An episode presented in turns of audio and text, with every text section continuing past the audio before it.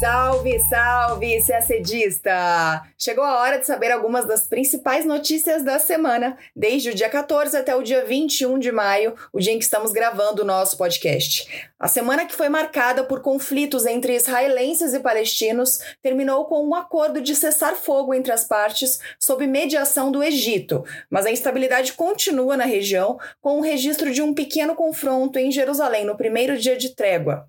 Outro grande destaque foi a eleição no Chile dos membros da nova Assembleia Constituinte, que tem a importante missão de redigir uma nova Constituição para o país. Falaremos também da União Europeia. O Parlamento Europeu afirmou que não irá analisar o acordo de investimentos com a China até que as sanções contra políticos europeus sejam suspensas. E por falar em sanções, os Estados Unidos decidiram que não irão mais impor medidas desse tipo à empresa responsável pelo Nord Stream 2, o gasoduto que irá ligar Rússia e Alemanha. Também é assunto do nosso podcast o intenso fluxo migratório em um enclave espanhol na África, a cidade de Ceuta.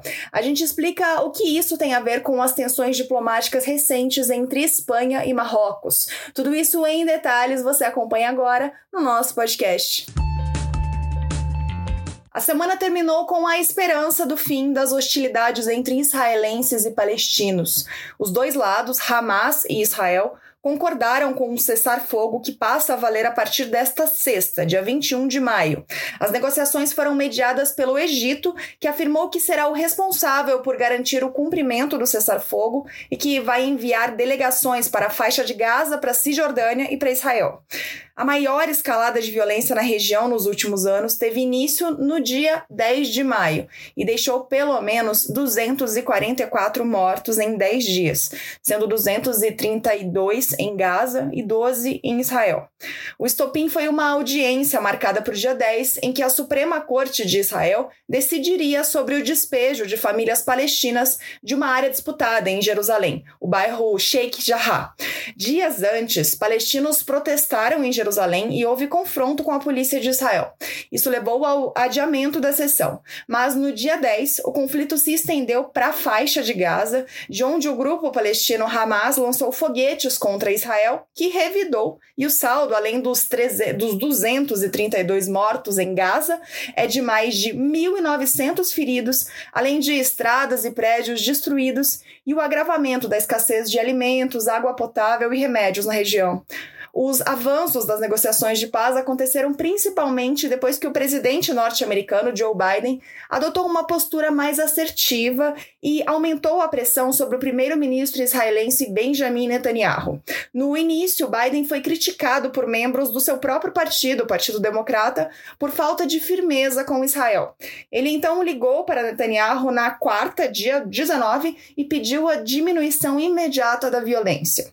Nesta quinta, após a confirmação do acordo, Biden elogiou Netanyahu por aceitar o fim do conflito e afirmou que vai ajudar Israel a fortalecer seu sistema de defesa antiaérea para se proteger dos ataques. Biden também disse que fornecerá ajuda humanitária a Gaza através da Autoridade Palestina, que é controlada pelo Fatah, rival do Hamas dentro da política palestina.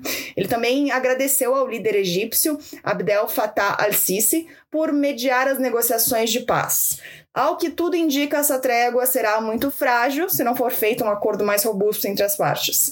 Horas depois do cessar-fogo, na manhã desta sexta, a polícia israelense entrou em atrito com grupos de palestinos do lado de fora da mesquita de Al-Aqsa, em Jerusalém. O Conselho de Direitos Humanos da ONU anunciou que fará uma sessão especial no próximo dia 27 para abordar a situação nos territórios palestinos e em Jerusalém. Vamos falar agora de Chile. No domingo, dia 16, foram eleitos os 155 integrantes da Assembleia Constituinte, que irá redigir uma nova Constituição para o país e substituirá a atual herdada da ditadura de Augusto Pinochet. Lembrando que uma nova Constituição era uma das demandas dos manifestantes que protestaram em outubro de 2019 nas ruas do Chile. 42,5% dos eleitores compareceram às urnas nesse pleito, que também definiu a escolha de prefeitos, vereadores e governadores regionais. No caso da nova Assembleia Constituinte, a maior parte dos votos foi para os chamados independentes. Eles conquistaram 65 de 155 cadeiras. A direita, que adotou uma estratégia de formar um único bloco, conseguiu 37 assentos. Já a esquerda conquistou 53 cadeiras.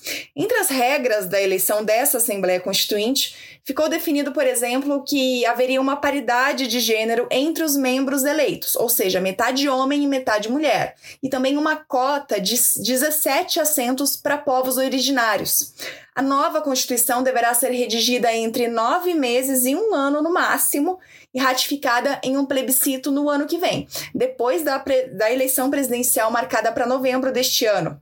O calendário eleitoral chileno prevê ainda que, caso a maioria rejeite a nova Constituição no plebiscito de 2022, a atual continuará em vigor, enquanto uma nova Constituição será redigida novamente. O próximo presidente deverá assumir em março de 2022 quando a Constituição atual ainda estará em vigor e a nova, que dependerá da ratificação do plebiscito, estará sendo redigida.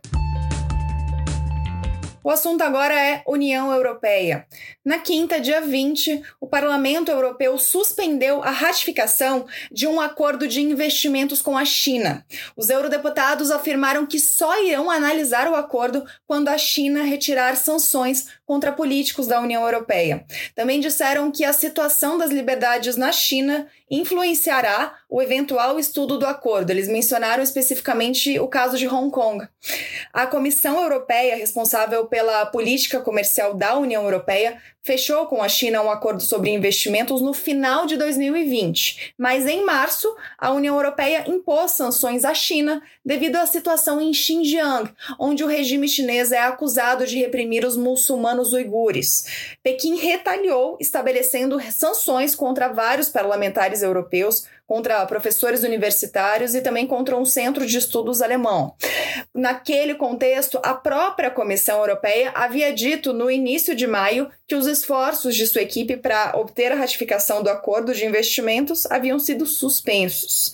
Na sexta, dia 21, o governo chinês pediu à União Europeia que deixe de lado sua atitude de confrontação e que também suspenda suas sanções contra autoridades chinesas. Segundo a China, o acordo sobre investimentos é equilibrado e mutuamente benéfico e que não se trata de nenhum favor feito por uma parte para outra. Falamos agora de política externa norte-americana. Na quarta, dia 19, o governo dos Estados Unidos retirou suas sanções contra a empresa responsável pela construção da Nord Stream 2, um gasoduto que está sendo instalado entre Rússia e Alemanha. Um relatório do Departamento de Estado entregue ao Congresso norte-americano conclui que a Nord Stream e o seu presidente, um aliado do chefe de Estado russo Vladimir Putin, se envolveram em atividades passíveis de sanções, mas que era do interesse nacional dos Estados Unidos suspender essas sanções. As autoridades alemãs pressionaram muito pela suspensão das sanções, argumentando que o relacionamento geral entre os países era muito importante para ser sacrificado pelo que Berlim descreveu como um projeto comercial. A companhia estatal russa de energia Gazprom e seus parceiros ocidentais estão correndo contra o tempo para terminar a linha de transporte do gás russo para a Europa via Alemanha sob o Mar Báltico. O projeto, agora com cerca de 95% concluídos, contornará a Ucrânia e é visto como uma oportunidade para a Rússia isolar o governo ucraniano. Também nesta semana ocorreu o primeiro encontro entre o secretário de Estado norte-americano Antony Blinken e o chefe da diplomacia da Rússia, Sergei Lavrov. Foi à margem de uma reunião ministerial do Conselho Ártico, na Islândia. Blinken chamou de construtivo o seu encontro com Lavrov e realçou a necessidade de cooperação com a Rússia e com os outros países membros do Conselho Ártico. Lavrov afirmou após o encontro com Blinken que os dois compreenderam a necessidade de normalizar as relações entre a Rússia e os Estados Unidos, mas que essa normalização não será fácil. Vamos falar agora de imigração. A cidade de Ceuta, um enclave espanhol no norte da África, foi destaque nos jornais esta semana. Ao menos 8 mil pessoas entraram na cidade a nado ou a pé no início da semana. Isso corresponde a 10% da população. A entrada de milhares de pessoas de forma irregular em apenas alguns dias já aconteceu antes em territórios espanhóis, mas pelo menos recentemente nunca chegou a 8 mil pessoas. O recorde mais recente recente havia sido em novembro do ano passado, quando quase 2.200 pessoas entraram nas Ilhas Canárias em um fim de semana. A crise migratória ocorre em meio a uma crise diplomática recente entre Espanha e Marrocos, por causa de um tema muito delicado para os marroquinos, que é o Saara Ocidental. Em abril, o governo espanhol permitiu que o líder da Frente Polisário, Brahim Ghali, fosse hospitalizado secretamente no país para tratamento de Covid-19, o que gerou protestos do governo marroquino. A Frente Polisário defende o direito à autodeterminação do Saara Ocidental, que foi colonizado pela Espanha e anexado em 1975 pelo Marrocos. E Ghali é considerado dirigente do Saara Ocidental por esse grupo mas não pelos marroquinos que consideram o território parte do Marrocos. Segundo a Espanha, esse líder, Gali, foi acolhido pelo governo espanhol por solicitação da Argélia, seguindo razões estritamente humanitárias, mas o Marrocos considerou o gesto como uma decisão premeditada e tomada pelas costas por um sócio e vizinho, usando palavras do próprio governo marroquino.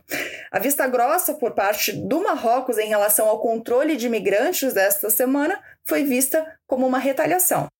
O primeiro-ministro espanhol Pedro Sánchez chegou na terça-feira, dia 18, a Ceuta. No dia seguinte, na quarta, ele disse que 4.800 dos mais de 8 mil migrantes que entraram em Ceuta foram enviados de volta aos seus países de origem. A maioria veio do Marrocos. Ele também disse que as forças de segurança espanholas agiram para impedir a passagem de mais pessoas. E a gente termina o nosso podcast por aqui. Uma ótima semana, bons estudos e até sexta-feira que vem.